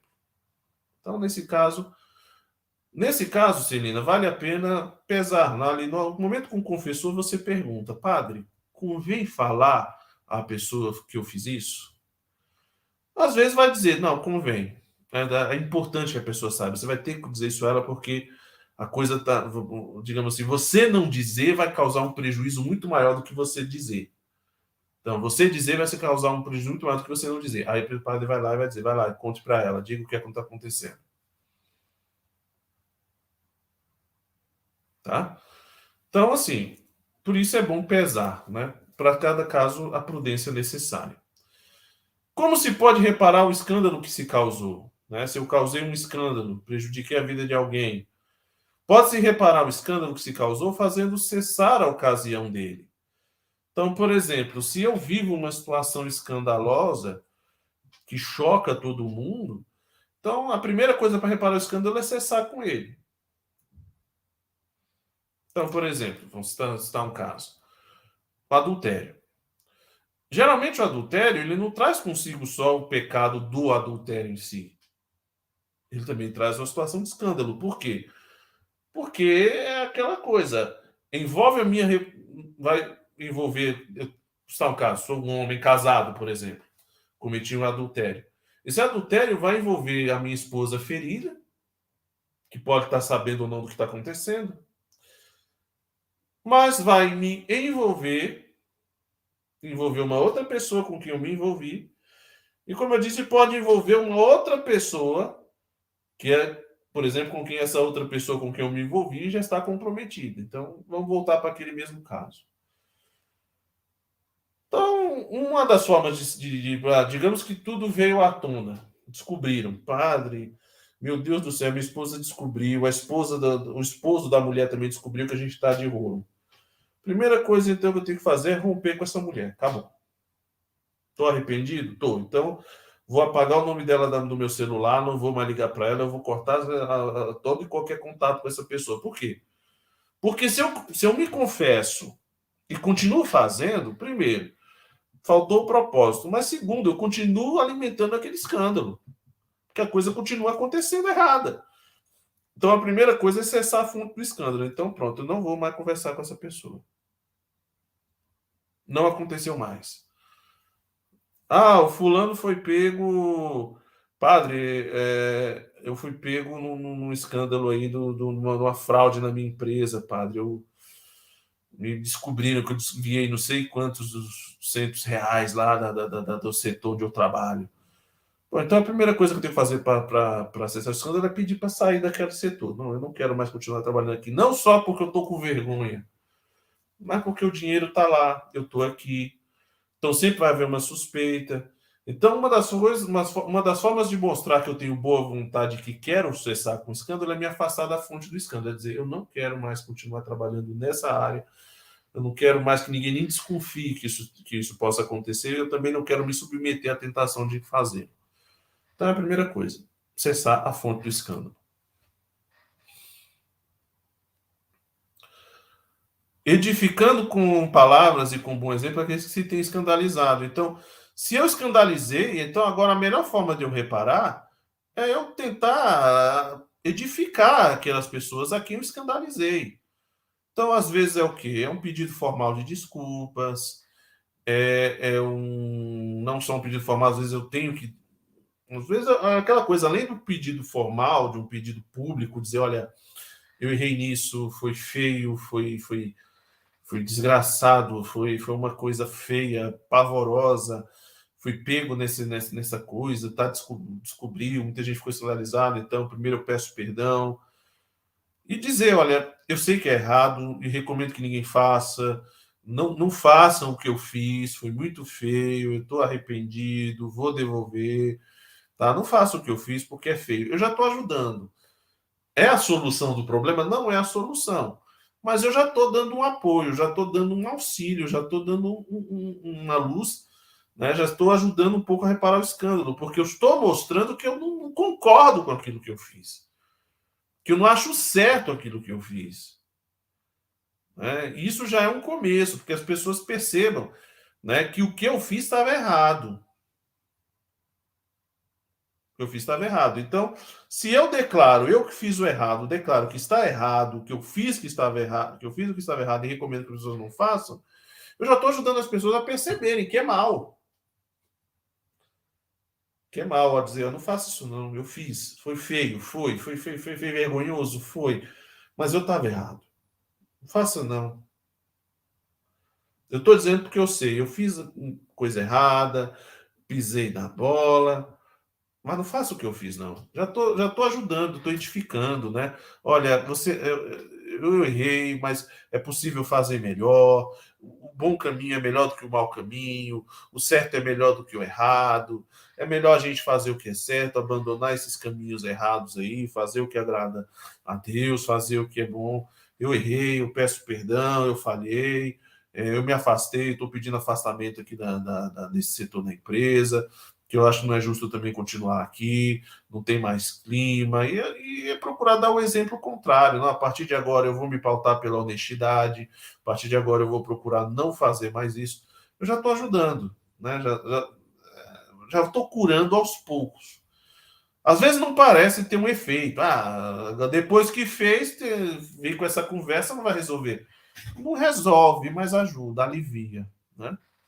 Antônia tem uma pergunta aqui. Padre, quando a gente tem uma amiga que traz seu marido e fica andando de mãos dadas como se nada tivesse acontecido, e a gente fica sabendo com vontade de falar para ela, mas não tem coragem. Bom, é aquela coisa, né? É, é uma situação da, da, bastante curiosa, né? Então, por exemplo, a amiga que tra te traiu com o seu marido, no caso, né? Situação aí. Bem, a primeira coisa é, é que talvez a amiga acha que você não sabe, por isso ela está aí, ela não tem consciência, né? Nesse caso, tem que se ver. Será que convém eu chegar lá e, e jogar tudo e dizer, olha, eu sei que você fez isso, e, e já sair para agressão, perder o freio, perder a prudência? Às vezes a melhor coisa é chegar e dizer, né, vem cá. Por isso é que gente, o cristão ele, tem, ele sempre tem, ele tem uma prudência, uma, uma virtude humana que é sempre muito útil, a gente tem que sempre cultivar, que é a prudência. A prudência ela nos ajuda muito. Porque a gente tem que olhar não só a situação ou o que eu estou sentindo, mas qual seria a atitude melhor, a que causaria menos estragos, por exemplo. Eu chegar lá, por exemplo, nessa mulher e, e, com toda a ignorância do mundo, já chegar soltando os cachorros, eu sei o que você fez, não sei o que, você é não sei o que, você fez não sei o que. Às vezes a melhor coisa é eu, eu esperar um pouco, deixar a minha cabeça esfriar, uma hora que eu estiver calmo, vem cá, fulano, preciso falar com você. É, preciso te dizer primeiro que eu sei o que aconteceu. Tá? É, eu sei que você se envolveu com meu marido e Eu quero te dizer que, assim, é chato, é triste, eu, tô, eu fiquei muito sofrida, muito ferida, mas eu quero que você saiba que eu quero seu bem. Assim como eu quero o bem do meu marido também. Então, pedir a você que, que pense bem no que você fez de errado, que reflita. Né? Pense que você pode ter destruído um casamento. Você poderia ter acabado com, com, não só o casamento, você poderia ter prejudicado a minha vida. Né? Então, assim, é, peço a Deus que, que, que molde seu coração, que transforme as suas atitudes, né? que você encontre a felicidade que você tanto procura. Tá? E saiba que eu estou rezando por você. É muito melhor do que soltar os cachorros. Porque às vezes a gente vai movido pela paixão. Aí é bom, nesse caso, ah, mas eu gostaria, mas eu não tenho coragem. Então, às vezes, se eu vejo que é necessário falar, porque talvez não seria só uma questão de dizer que eu sei, mas é corrigir, porque o cristão tem necessidade de corrigir quem erra.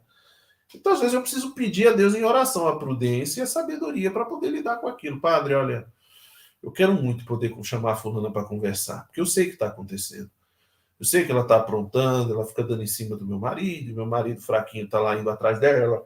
Eu, eu não quero que ela se arrebente, eu não quero que ela seja agredida, eu não quero que ela, que ela caia no ridículo, eu não quero que ela, que, que ela que pagar esse mal com o mal.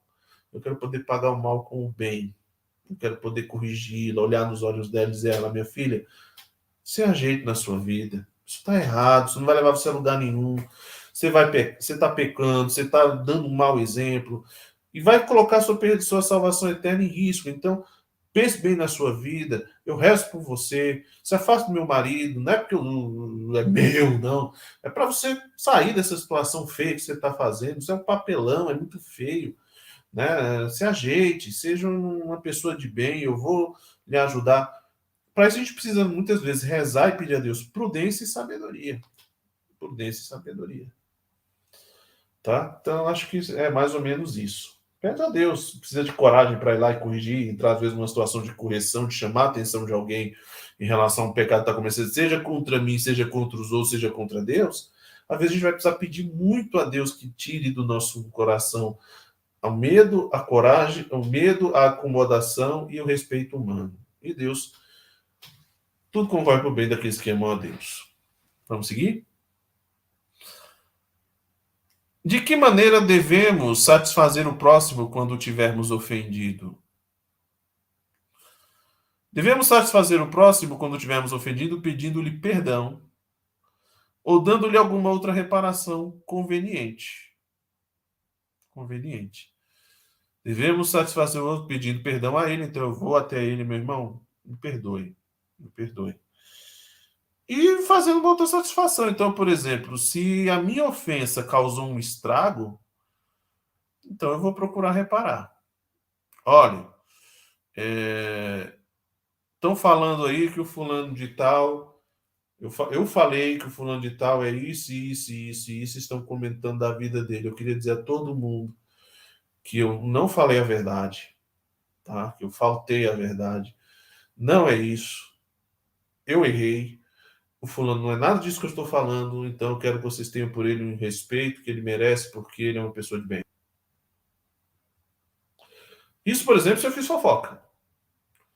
Se eu, por exemplo, revelei uma falta que é verdadeira, digamos assim, o fulano realmente estava fazendo coisa errada e eu revelei, então talvez eu vou tentar mostrar o outro lado, dizer, olha, eu falei que o fulano errou, e ele realmente errou. Né? Não dá para desmentir, dizer que não fez quando realmente fez.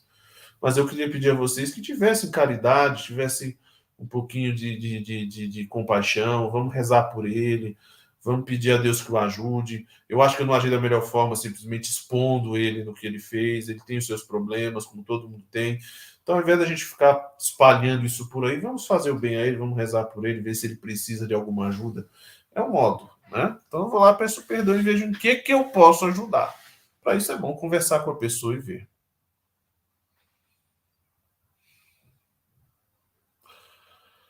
Que frutos produz em nós uma boa confissão? Então, uma boa confissão, primeiro, ela perdoa os pecados cometidos e dá-nos a graça de Deus. Então, é a primeira coisa, né? nós temos os pecados perdoados e a graça de Deus nos é dada, a graça santificante pela confissão bem feita.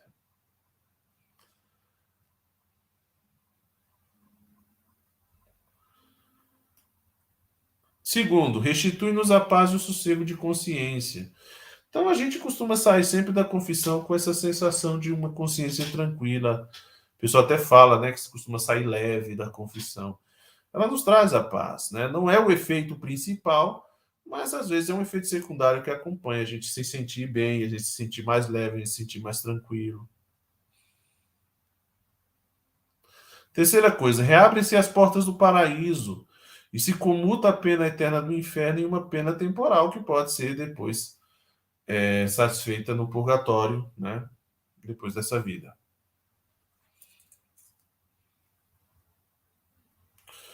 Quarto, preserva-nos das recaídas, torna-nos capazes de ganhar indulgências. Então, quando eu tenho a prática da confissão, mesmo que muitas vezes eu tenha que voltar à confissão para confessar o mesmo pecado, se eu volto, eu já estou enfraquecendo a raiz daquele pecado que está apegado, ao qual eu estou apegado. Por isso vale a pena. Mesmo que eu tenha que voltar várias vezes seguidas no, no meu confessor para confessar o mesmo pecado, que eu vá. Né? É como sabe quando você tem uma planta com uma raiz muito profunda? Às vezes você não consegue arrancar aquela raiz num único golpe de enxada. Você tem que dar várias enxadadas naquela raiz até a hora em que ela arranca. Então, se você diz assim, ai, padre, eu não vou mais confessar não esse pecado, não vou mais voltar, porque toda vez que eu venho confessar é o mesmo pecado, se você tem essa atitude, você vai deixando essa, essa, essa coisa enraizar mais ainda. Então, às vezes você vai precisar dar vários golpes de, de, de, de enxada para poder arrancar aquela raiz ruim. Então, todas as vezes que eu precisar confessar aquele pecado, eu confesso. Né? Isso ajuda a não recair. Né? E, por fim, tem um outro efeito que também algumas pessoas experimentam, que também não é um efeito primário, mas que às vezes acompanha, que é o fato de que a confissão, ela em muitos casos, não sempre, mas em alguns casos ela traz também o sossego da concupiscência. Então, por exemplo, às vezes pode acontecer de você ter pecado, por exemplo, um pecado contra a castidade, porque você estava movido de um desejo carnal, você estava movido por uma libido descontrolada, um mau desejo, uma, uma atração por alguém. Às vezes a gente experimenta o fato de que depois que a gente confessa, a carne dá aquela sossegada. Né? Que quando a gente não confessa, continua recaindo. Está sempre com o mau desejo, o mau desejo continua, o mau pensamento continua, os movimentos da carne continuam. Então, às vezes, quando a gente vai lá e confessa, parece que a carne dá uma sossegada e a gente consegue até ficar algum tempo sem voltar a cair, uma carne mais ou menos tranquila, mas é claro, a gente não pode provocar. Giza faz mais uma pergunta. Padre, e quando o irmão te diz, sim, você pecou, mas eu não te perdoo, eu rezo e fico em paz? É. A gente não tem como obrigar o outro né, a fazer o que a gente gostaria que fizesse. Então, por exemplo, eu posso perdoar né, o próximo. Eu perdoo. Agora, não posso me obrigar o outro a me perdoar. Da minha parte, o que, que agrada a Deus? É o fato de eu ter ido lá e ter pedido perdão. Se o outro se recusa a me perdoar apesar do meu arrependimento, aí já não é uma, já não é, digamos assim, entre aspas, um problema meu. A minha parte eu fiz, eu fui até lá, levei o meu arrependimento, meu bom propósito e pedi a ele perdão. Meu irmão, olha, me perdoe, eu não devia ter dito aquilo, eu não devia ter feito aquilo. Ah, tudo bem. Olha, você pecou, você ficou, mas desculpa, eu não vou te perdoar porque você. Paz, eu fiz a minha parte. Deus sabe. E o resto agora é rezar para que Deus é, tire a pedra do peito do meu irmão e coloque lá um coração de carne capaz de se compadecer. Vamos falar um pouquinho das indulgências. A indulgência eu não vou entrar muito fundo nas questões relacionadas às indulgências, mas a gente vai aqui comentar alguns pontos. Primeira coisa, o que é a indulgência? A indulgência é a remissão da pena temporal devida pelos pecados já perdoados quanto à culpa, remissão que a igreja concede fora do sacramento da penitência. Então, todo pecado tem uma pena e tem uma culpa. A culpa, ela é perdoada no sacramento da confissão. Então, o sacramento da confissão, ela paga a culpa do pecado cometido. Mas a pena fica, tá? E essas penas, elas, como diz, elas deverão ser, digamos, entre aspas, pagas, né, satisfeitas na outra vida, por meio de um processo de purificação chamado purgatório. A gente vai passar pelo purgatório somente para se purificar dessas penas. E o modo da gente obter o perdão dessas penas, parcial ou totalmente, são as chamadas indulgências, que são ao, perdoam o pecado, as penas do pecado fora do sacramento da reconciliação. De quem recebeu a igreja o poder de conceder indulgências? Foi o próprio Senhor Jesus Cristo que, a igreja, que concedeu à igreja, tá? Foi de Jesus Cristo que a igreja recebeu o poder de conceder indulgências. Tá? Foi Jesus Cristo quem deu à igreja esse poder de conceder o perdão das penas temporais. Isso está em alguma passagem bíblica? Então, o que ligares na terra será ligado nos céus, o que desligares na terra será desligado nos céus. Né? Então, passa por aí também. Está né? Tá lá em Mateus 16, 18. É, e também lá no, no, Evangelho de São João, capítulo 20. Né? A quem perdoa os pecados serão perdoados, aqueles a quem não perdoar serão retidos.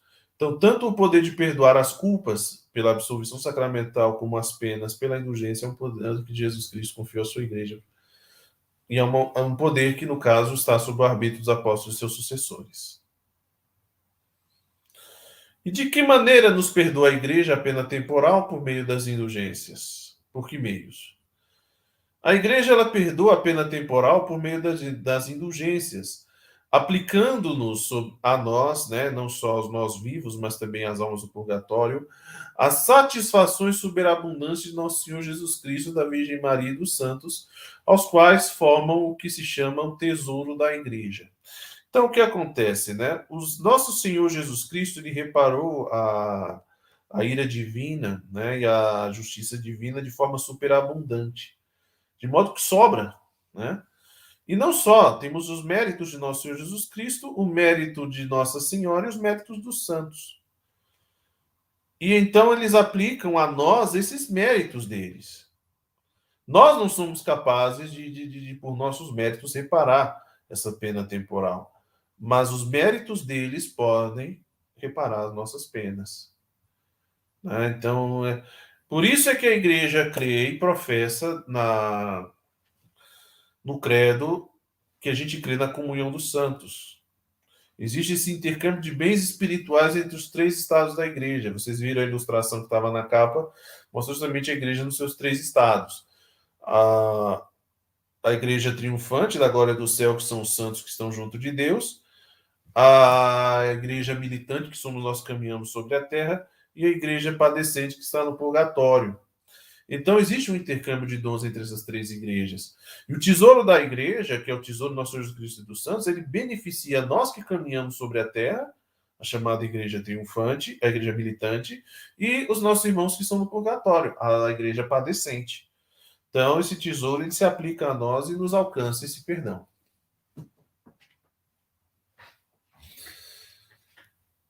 Quem tem o poder de conceder indulgências? Quem que pode conceder indulgências?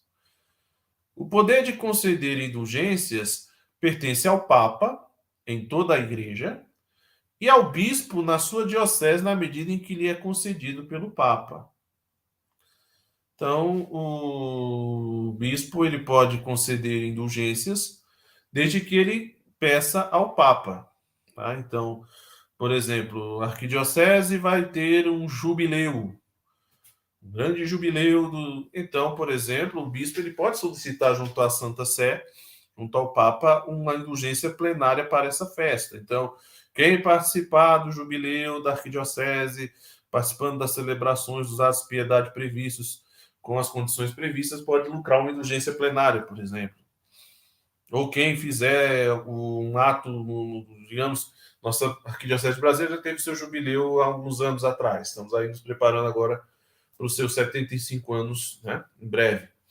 Então, por exemplo, digamos que o, o, Papa pode, o bispo pode pedir, o arcebispo, olha, para nossa festa dos 75 anos da arquidiocese, nós gostaríamos de, um, de, uma, de uma indulgência plenária. E o Papa concede, o bispo pode, de, ou o próprio Papa pode impor as condições, ou o bispo pode impor. Então, No dia da grande festa do jubileu, faremos a consagração à Nossa Senhora Aparecida. Então, quem é, nesse dia fizer conosco essa consagração às condições de costume, pode lucrar a indulgência plenária prevista. Maria das Graças tem uma pergunta. Quando a gente não perdoa, mas faz de tudo para ajudar as pessoas que nos fez tanto mal, também estamos pecando? Então, é, Aí, geralmente, quando a gente está fazendo bem a quem nos fez mal, é um sinal de que a gente está perdoando. Sinal de que há em nós a disposição de perdoar. Às vezes o que a gente tem é um certo orgulho e não tem coragem de admitir. Mas eh, perdoar é justamente isso, é o fato de que mesmo que a pessoa tenha me feito mal, eu estou disposto a fazer o bem para ela. Amá-la, fazer o, a, a, ter por ela um amor. Então, digamos assim, eu acho que aí já há um perdão em caminho. Pode não ser ainda acabado, mas já está no caminho. Vamos voltar à indulgência. Quantas espécies de indulgência há? Então, nós temos duas espécies: a chamada indulgência plenária e a indulgência parcial.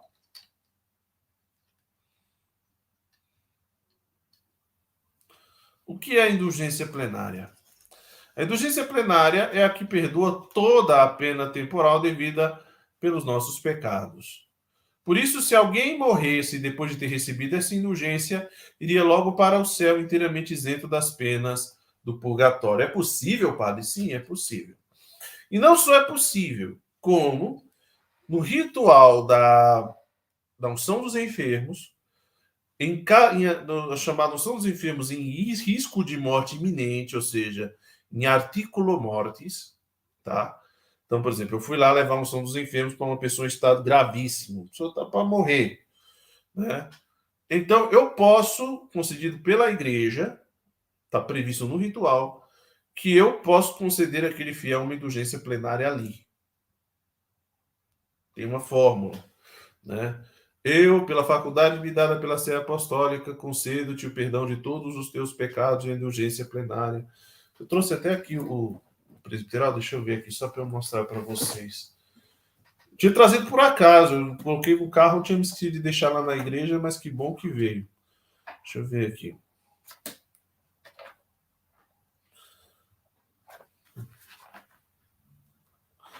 Ritual da unção dos enfermos. A gente vai estar tá falando da unção, a gente vai falar da unção dos enfermos na nossa próxima formação, no nosso encontro da próxima quarta.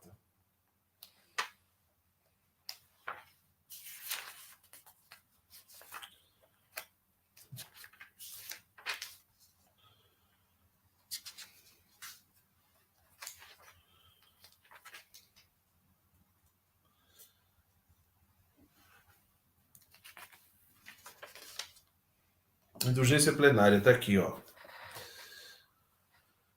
O sacramento da penitência, o ato penitencial, pode encerrar-se com indulgência plenária em perigo de morte, que o sacerdote concede ao enfermo do seguinte modo: Eu, pela faculdade que me foi concedida pela Sé Apostólica, concedo-te indulgência plenária e o perdão de todos os teus pecados, em nome do Pai, do Filho e do Espírito Santo.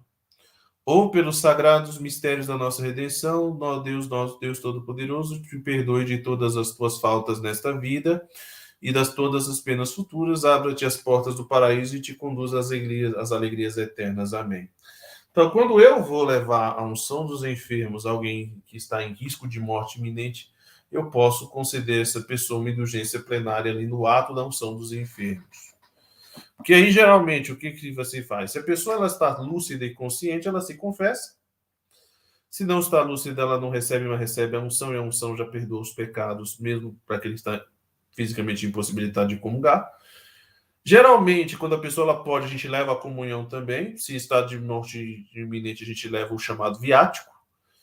E aí você já tem as condições e você já impõe, já impõe a, já, você já perdoou a, a culpa do pecado pela confissão. Já deu o viático. E agora você dá o perdão das penas por meio da indulgência plenária e a pessoa ela já vai direto para o céu, não passa nem pela pelo, pelo purgatório, tá? Então, quando você morre em estado de graça e tendo recebido indulgência plenária, é céu. Não se preocupar com mais nada. E o que é a indulgência parcial? A indulgência parcial é a que perdoa só uma parte da pena temporal devida pelos nossos pecados.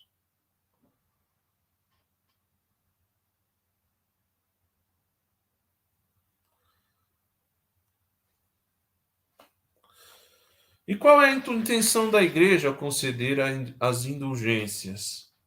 A intenção da igreja ao conceder indulgências é auxiliar a nossa incapacidade de espiar nesse mundo toda a pena temporal, fazendo-nos conseguir, por meio de obras de piedade e de caridade cristã, aquilo que nos primeiros séculos ela obtinha com o rigor dos cânones penitenciais.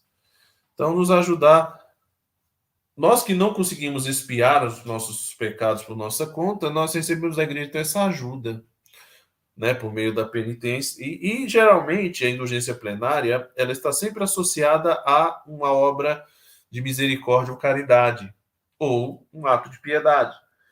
Por isso também nós temos as indulgências, nem todas as indulgências são plenárias, justamente para que as indulgências parciais nos sejam um convite a praticar mais atos de, de, de, de, de piedade, de misericórdia. Né? Então é um estímulo também. Né? Em que apreço devemos ter as indulgências? Então, devemos ter as indulgências em muito grande apreço, porque com elas se satisfaz a justiça de Deus, ou seja, com elas a gente aplaca a ira divina, mas também a gente satisfaz a, a, a justiça de Deus que é ferida pelos nossos pecados, e mais depressa e mais facilmente se alcança a posse do céu. Infelizmente, o que, que acontece, né?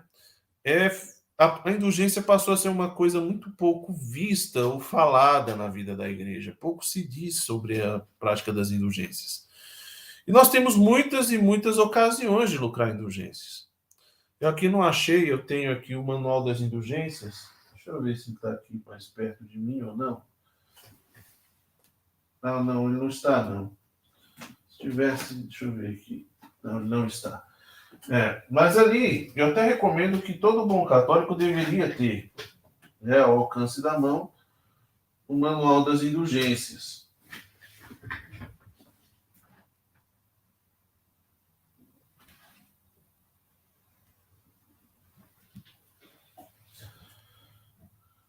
É, não está aqui, não.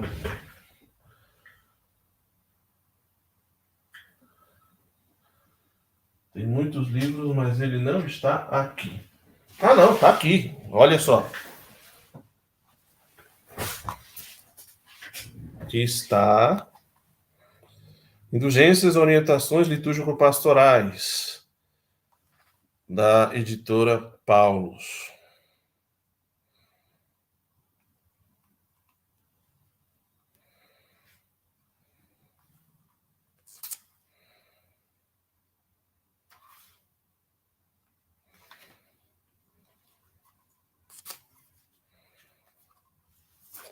Eu vou dar uma lidinha aqui rapidinho, só para vocês verem aqui, está na introdução.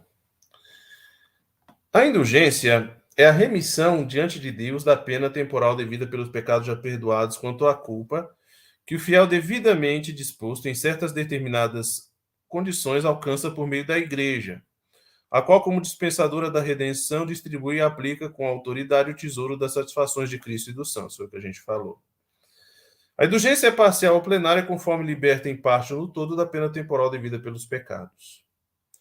Qualquer fiel pode lucrar indulgências parciais ou plenárias para si mesmo ou aplicá-la aos defuntos como sufrágio. Então, aqui tem uma pergunta da Kelly Santos: podemos oferecer indulgências por outras almas?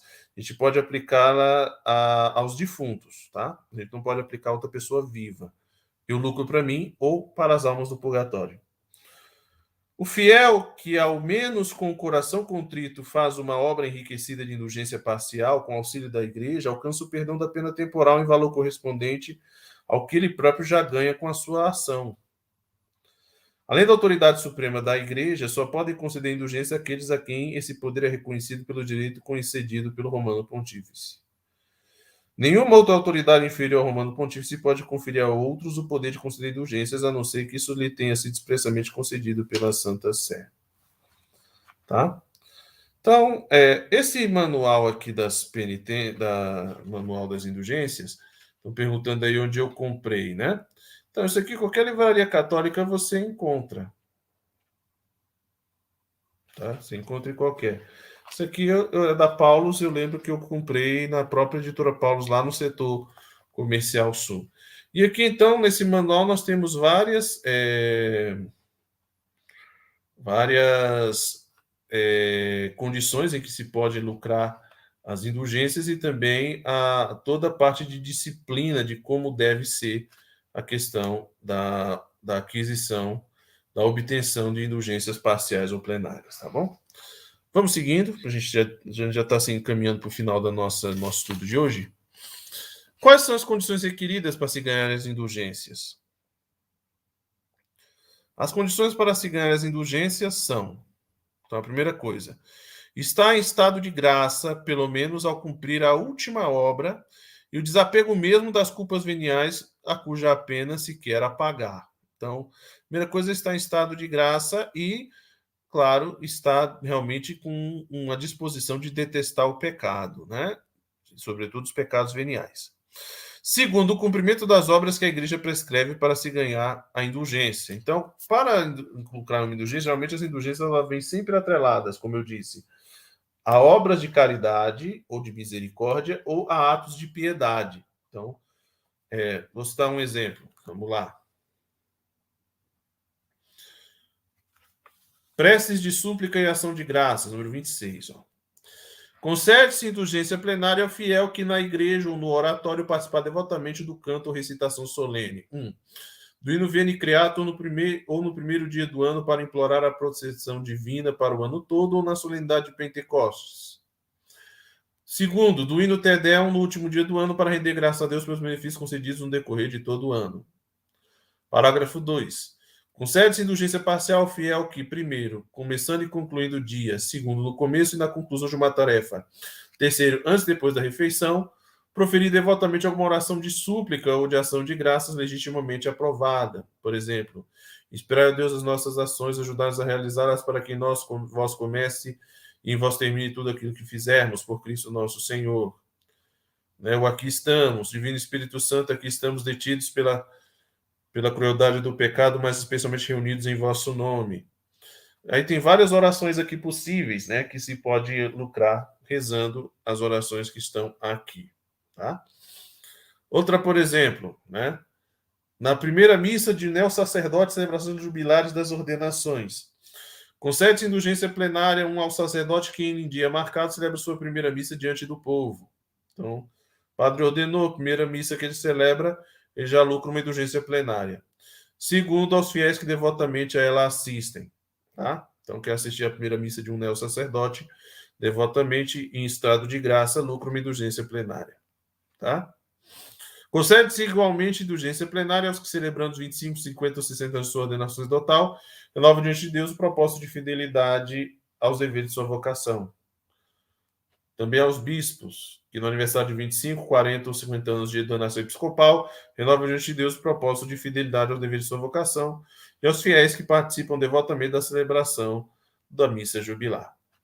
Tá? Então, são algumas condições, geralmente atreladas a atos de piedade ou a atos de. Outra coisa importante é o número 3. É, além do cumprimento das obras previstas né, nas condições de costume, estado de graça, participação da missa, confissão, oração pelo Papa, você tem que ter a intenção de ganhar. A gente não lucra indulgências por acidente. Então você tem que saber o que você está fazendo. Tá? Aí você consegue lucrar as indulgências.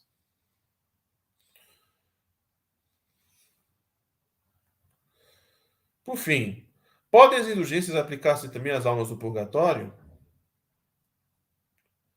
Sim, as indulgências podem aplicar-se também às almas do purgatório, quando quem as concede declara que se lhes pode aplicar, tá?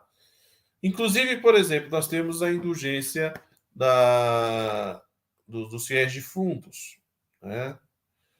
Da, da, da celebração de todos os fiéis defuntos. Deixa eu ver se eu acho aqui.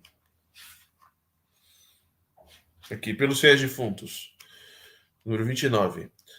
Olha, por exemplo, aqui se prevê que no dia dos concede-se indulgência plenária aplicável somente às almas do purgatório ao fiel que um, visitar devotamente o cemitério a cada dia de 1 a 8 de novembro e aí rezar pelos defuntos, mesmo que só mentalmente.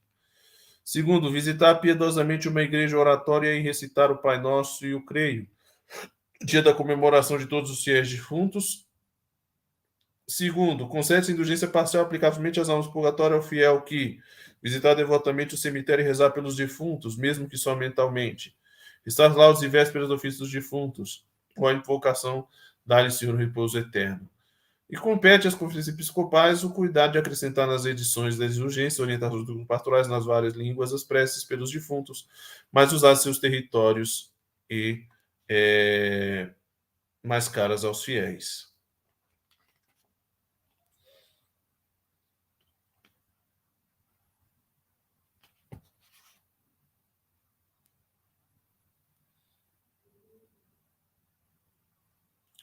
Uma coisa importante aqui sobre as indulgências. Para que alguém seja capaz de lucrar indulgências, deve ser batizado, não estar excomungado e encontrar-se em estado de graça, pelo menos no fim das obras prescritas. Segundo, o fiel deve também ter intenção de, ao menos geral, de ganhar de indulgência e cumprir as ações prescritas no tempo determinado do modo devido, segundo o teor da concessão. Então, como eu disse, você tem que estar consciente, tá? E 18. A indulgência plenária só se pode ganhar uma vez ao dia. A indulgência parcial, várias vezes ao dia. Tá bom? Então, assim, é, a indulgência plenária aplicada aos fiéis defuntos, uma coisa que chama a atenção é que aqui diz que há as almas do purgatório, mas não diz se você pode escolher uma alma em particular. Tá? Então, isso aí eu vou ficar devendo para o próximo encontro. Eu vou esclarecer esse ponto, que eu vou aprofundar um pouco mais mas a gente vai entrar já no, no próximo encontro na unção dos enfermos, tá bem? Então, eu queria agradecer a vocês que estiveram hoje conosco nessa nossa pausa para catequese de todas as, de todas as quartas-feiras, né? E que vocês continuem é, part, compartilhando essa, essa, essa nossa transmissão, que mais pessoas possam tomar com, conhecimento da boa doutrina da Santa Igreja Católica. Mauro, Padre, salve Maria Santíssima. Quando se oferece um sofrimento como uma dor, uma angústia em reparação por pecados, pode ser oferecido por pessoas vivas? Sim, a gente pode oferecer pela conversão de outras pessoas. Aí nós não estamos falando de indulgência, mas estamos falando de, de, de reparação, né? De, de você pode perfeitamente oferecer pela reparação de pecados de outros, ou até pela conversão das almas, né? Uma coisa muito bonita, por exemplo, da história da, dos pastorinhos de Fátima, né, Jacinta, Francisco e a irmã Lúcia, é que Nossa Senhora sempre lhes pedia para rezar pelos pecadores e oferecer sacrifício sufrágio por eles. E foi talvez a grande, uma das grandes é, chaves da santidade desses meninos foi como eles levaram isso a sério, de sempre oferecer os incômodos, os sofrimentos, a, os desconfortos, as contrariedades pela conversão das almas. Isso tem um valor imenso, tá bom? Porque também no comunhão pelos, na comunhão dos santos não é só as almas do céu que rezam por nós, nem nós rezamos pelas almas do purgatório só e o, as almas, os santos rezam pelas almas do purgatório, não. Também a comunhão dos santos é a gente rezar por nós, a gente rezar uns pelos outros, a nossa intercessão pelos outros a reparação e as boas nós fazemos em favor dos outros também conta. Tá bom? Então eu queria agradecer e nós vamos encerrar agora com a bênção. O Senhor esteja convosco.